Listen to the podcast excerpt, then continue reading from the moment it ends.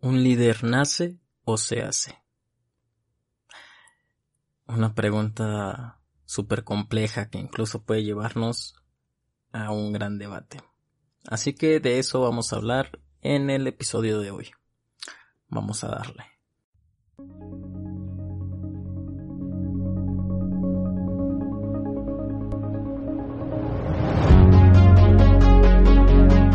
Bienvenidos a su podcast, Liderazgo Consciente. El lugar donde compartimos ideas para desarrollar el líder que tú eres. Y así juntos hacer de este mundo un lugar mejor. Esto es Liderazgo Consciente con Rodolfo Mendoza.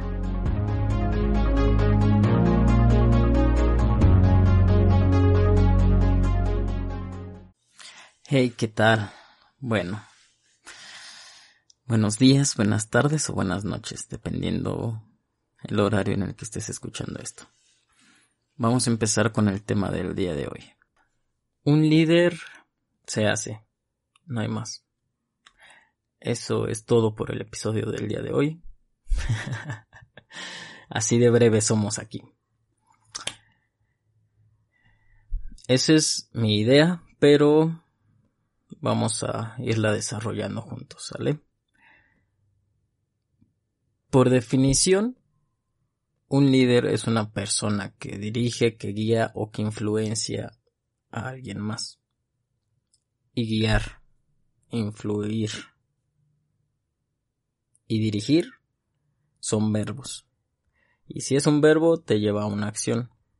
Y una acción lleva a una ejecución que se tiene que hacer. Por lo tanto, si algo se puede hacer, también se puede aprender. Pero eso lo hablaremos en un episodio diferente. El punto es que esos tres verbos que definen a un líder son eso, son verbos y como todo verbo se puede hacer. Así que por lo tanto un líder se hace, no nace. Cuando, cuando hemos escuchado a una familia emocionada porque va a tener un bebé y que le comparta esa noticia a todos sus conocidos y preguntemos, oye, ok, ¿y ya te hicieron estudios? ¿Ya sabes si es niño o es niña? Todavía no. Oye, ¿ya sabes si es líder o no es líder? Jamás, no me imagino, por lo menos en este mundo, los doctores no salen de, de la sala o no sé, de, del lugar en el que nacen los bebés para decirle al papá felicidades. Es una niña y es líder, ¿eh? Tuvo suerte porque esta nació líder. no, eso no pasa. Así que un líder no nace. Un líder se hace. Y tú me dirás, ok, Rodo, va pero yo no hago nada de eso. Por lo tanto, no, no soy un líder. Ok. Te voy a, te, te voy a compartir este dato muy, muy, muy cool y que nos sirve mucho para, para ver. Tim Elmore, un escritor, en, en, varios de sus libros, dice que los sociólogos calculan que incluso la persona más tímida, más introvertida, llegar a influenciar a 10.000 personas a lo largo de toda su vida. 10.000 personas. Y estamos hablando de una persona introvertida. Si tú no lo eres, significa que de mínimo a 10.000 a 10 personas vas a influir durante toda tu vida. Y eso, eso es un buen, entonces, si, si, si nos ponemos a sacar cuentas y si lo empiezas a hacer la división y te darás cuenta que sí, todas, todas las personas influenciamos. Pero déjame leerte un, un cuento que ilustre un poquito mejor esto, ¿vale? Este es un fragmento de un libro que se llama Tres cartas de Teddy de Elizabeth Solar, algo así, no sé cómo se pronuncia la verdad. Así que vamos a leerlo. Aquella mañana, la señorita Thompson fue consciente de que le había mentido a sus alumnos. Les había dicho que ella las quería a todos por igual, pero acto seguido se había fijado en Teddy. Sentado allá en la última fila, él se había dado cuenta de la falsedad de sus palabras. La señorita Thompson había estado observando a Teddy el curso anterior y se había dado cuenta de que no se relacionaba bien con sus compañeros y que tanto su ropa como él parecían necesitar un buen baño. Además, el niño acostumbraba a comportarse de manera bastante desagradable con sus profesores. Llegó un momento en el que la señorita Thompson disfrutaba realmente corrigiendo los deberes de Teddy y llenando su cuaderno de grandes cruces rojas y bajas puntuaciones. Sin duda, era lo que se merecía por su dejadez y falta de esfuerzo. En aquel colegio era obligatorio que cada maestro se encargara de revisar los expedientes de los alumnos al inicio del curso. Sin embargo, la señorita Thompson fue relegando el de Teddy hasta dejarlo para el final. Sin embargo, al llegarle su turno, la profesora se encontró con una sorpresa. La maestra del primer curso había notado en el expediente del chico. Teddy es un chico brillante de risa fácil. Hace sus trabajos pulcramente y tiene buenos modales. Es una delicia tenerle en clase. Tras el desconcierto inicial, la señorita Thompson continuó leyendo las observaciones de los otros maestros. La profesora del segundo grado había anotado. Teddy es un alumno excelente y muy apreciado por sus compañeros, pero tiene problemas en seguir el ritmo porque su madre está quejada de una enfermedad terminal y su vida en casa no debe de ser muy fácil. Por su parte el maestro del tercero había añadido. La muerte de su madre ha sido un gran golpe para él hace lo que puede, pero su padre no parece tomar mucho interés. Si no se toman pronto cartas en el asunto, el ambiente de esa casa acabará afectándole irremediablemente. Su profesora de cuarto curso había anotado. Teddy se muestra encerrado en sí mismo y no tiene interés por la escuela. No tiene demasiados amigos y a veces se duerme en clase. Avergonzada de sí misma, la señorita Thompson cerró el expediente del muchacho. Días después, por Navidad, aún se sintió peor cuando todos los niños le regalaron algunos detalles envueltos en papeles brillantes de colores y Teddy le llevó un paquete toscamente envuelto en una bolsa de la tienda de comestibles. En su interior había una pulsera a la que le faltaban algunas piedras de plástico y una botella de perfume medio vacía. La señorita Thompson había abierto los regalos en presencia de la clase y todos se rieron mientras enseñaba los que le había dado Teddy. Sin embargo, las risas se callaron cuando la señorita Thompson decidió ponerse aquella pulsera alabando lo preciosa que le parecía al tiempo que se ponía unas gotas del perfume en la muñeca. Teddy fue el último en salir aquel día, y antes de irse, se acercó a la señorita Thompson y le dijo,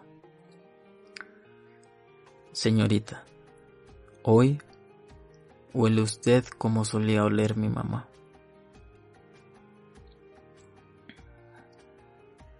Aquel día la señorita Thompson quedó sola en la clase llorando por más de una hora.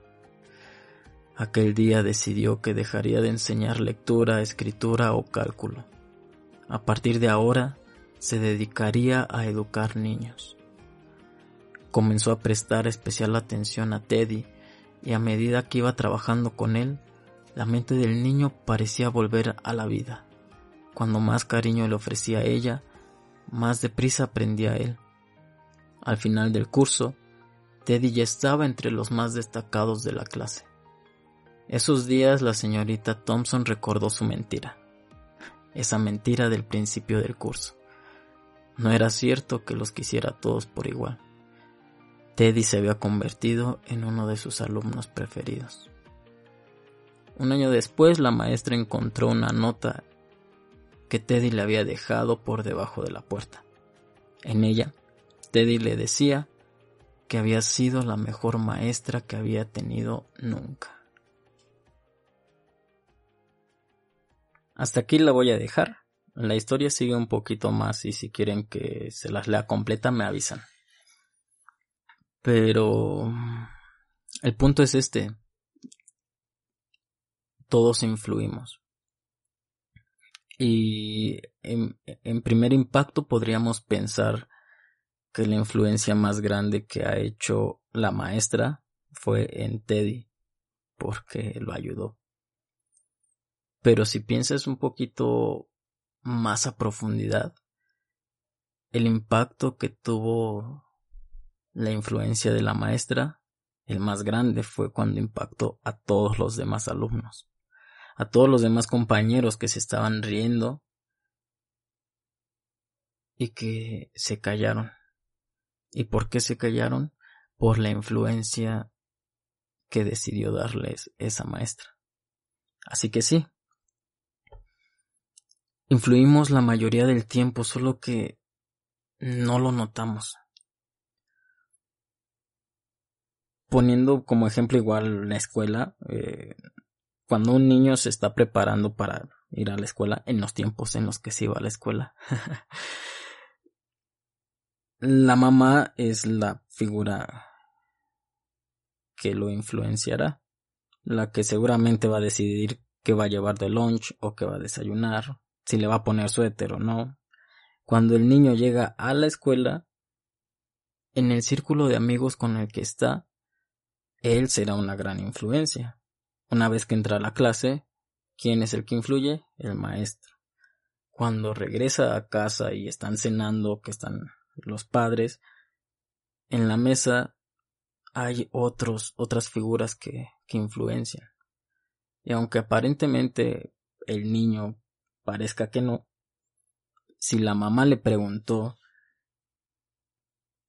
de qué prefería el agua, si de sandía o de melón, el niño también influencia a la mamá. Así que sí, siempre influenciamos. Y te voy a pedir un favor porque de eso se trata estos, eh, estos podcasts y estos episodios. Reflexionar, analizar las cosas, pero también hacer. Así que vas a tomar tu celular no te tardas nada. Si lo estás escuchando, si estás escuchando este podcast en el carro mientras manejas, busca un momento para orillarte. Neta, no te vas a tardar más de 5 segundos en esta actividad. Toma el celular y piensa en, alguna persona, en una persona que ha influido en ti de manera positiva. Selecciónala y mándale un mensaje diciéndole gracias. Y ya, ahí lo dejas. Ya después la conversación fluirá como deba de fluir. Pero, por favor, te invito a que lo hagas. Hazme ese favor. Agarra tu celular. Elige el contacto. Porque además es súper sencillo. Mira, si yo te digo, dime una persona que ha influenciado en ti de manera positiva, ya la tienes, ya estás pensando en esa persona. Así que solo hay que hacérselo saber te voy a esperar, ¿eh? y no voy a pausar el audio. Aquí te espero porque eso no es muy tardado. ¿Sí? Ok, voy a continuar pensando que ya lo hiciste.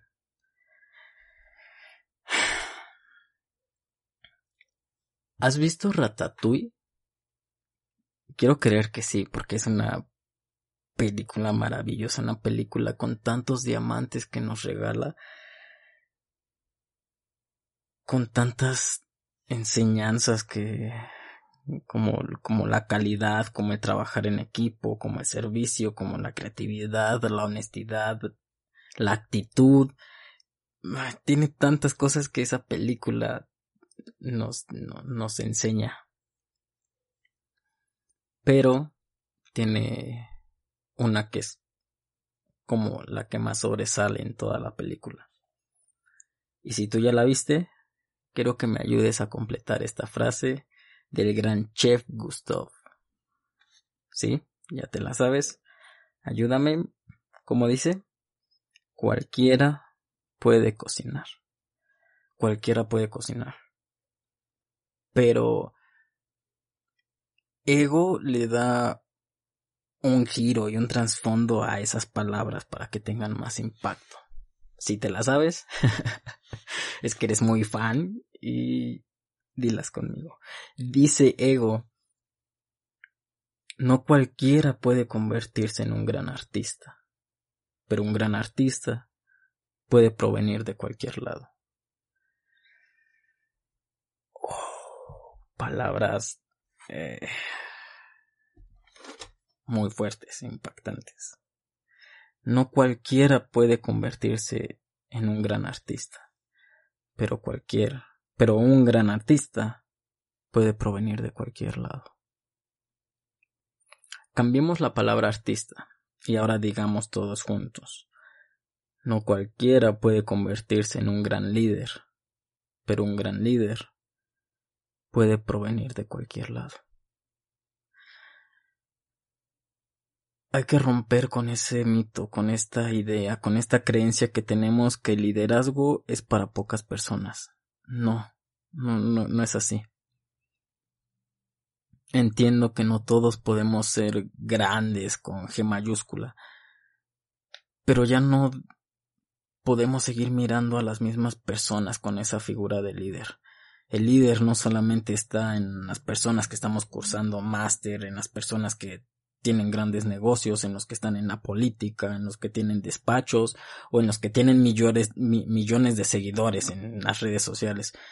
No, existen líderes espectaculares en todos los ámbitos de la vida que ahora mismo, ahorita, ya están marcando la diferencia y están en, en tiendas de ropa, en museos, en oficinas, en escuelas, están limpiando, están en el aeropuerto, en el metro, están por todos lados. Esos líderes que, que marcan la diferencia. Y que yo sé que tú eres uno de ellos.